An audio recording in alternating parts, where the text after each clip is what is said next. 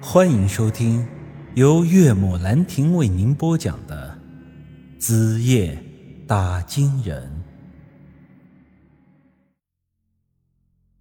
之后休息的时候，我是第一班守夜。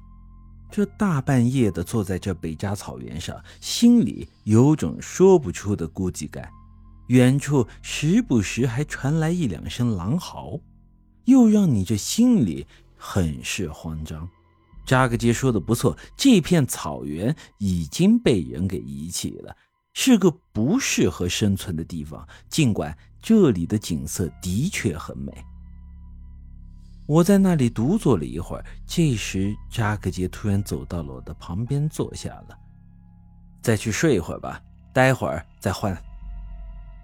不用，我有些睡不着。我瞅了瞅他的样子，好像是有心事。怎么？之前听你嘴上说不想来这边，但看你这副样子，又好像很喜欢这里。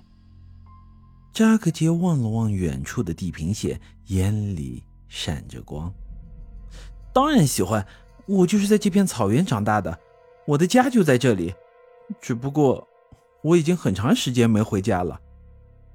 十三岁那年，我和爷爷吵了一架，离开了家，然后就再也没回去过了。看得出来你是很在乎你爷爷的。怎么的？当初为啥要犯浑啊？扎克杰沉默了片刻。我，我爷爷是个很固执的人，他觉得我们家是纯净的北家血脉，是三百年前那些战士的子孙，所以他要一直守在这里。但是我不一样啊，我已经对这片死寂的地方感觉到厌倦了，所以我要离开这里，我想去外头的世界看看。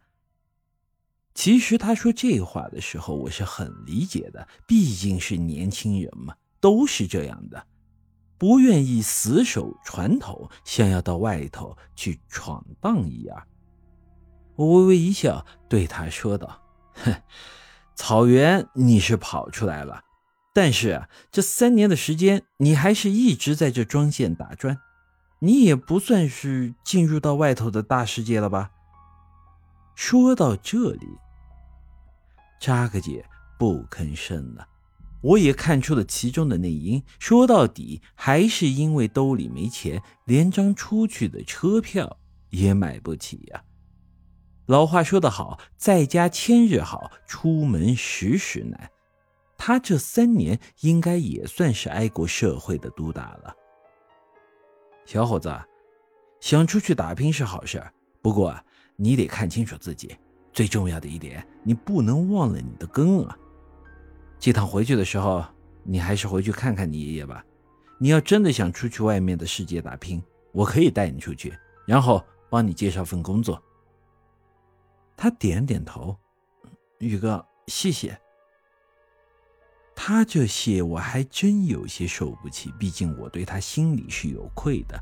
之后带他进城，给他介绍工作。就全当是弥补我在姬姐这件事情上骗了他吧。对了，你小子念过书吗？嗯，没有。我从小就一直和爷爷在这北家草原上放羊，从来没有出去过。说出来你可能不信，我是一直到十三岁离开家，才见识到这世界上除了我爷爷之外的第二个人，才第一次和其他人有过接触。哟，看样子你这爷孙俩的生活也确实够封闭的了。主要是现在的牧民越来越少，而且大部分都在往南迁移，想要尽可能的靠近城市一些。而我家是在北边，算是草原上最荒凉的一片区域了。听他这么一说，我脑袋里突然想起了一些事儿。这么说的话，你小子应该是连汉字都不认得，那你为啥会懂得这梵文呢？是我爷爷教我的。我这时候更觉得奇怪了：草原的深处，与世隔绝的老牧民，居然会懂得梵文。你爷爷除了放牧，平时还做其他的事情吗？嗯，其实我爷爷一直死守着草原。主要不是为了放牧，其实他是一个守墓人。守墓人，守谁的墓？那人具体是谁我也不知道，但是爷爷告诉过我，那人对我们的祖先有恩，我们的祖先向那人承诺过，要世世代代为他守坟，直到一个有缘人的出现。我一听这话，心想这可有意思了，守墓人。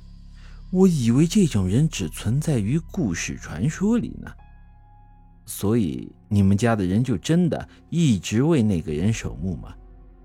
嗯，到了我爷爷那儿已经是第十三代了。本来我爷爷还想把这个责任传给我，但是后来我跑了。说句实在的，我可不想像我爷爷一样守这个坟墓过一辈子。那人就真的对我祖上有恩，可这都三百多年了，我们祖上十三代人为他守墓，这个恩应该也算还清了吧？如果真如他所说，要等一个有缘人出现的话，那这还不知道要守几代人呢。我爷爷是个老顽固，我是管不了他。但无论如何，我是不可能再去干这蠢事了。我还得娶媳妇儿、生孩子，我和我的后辈都要有我们自己的生活。本集已经播讲完毕，欢迎您的继续收听。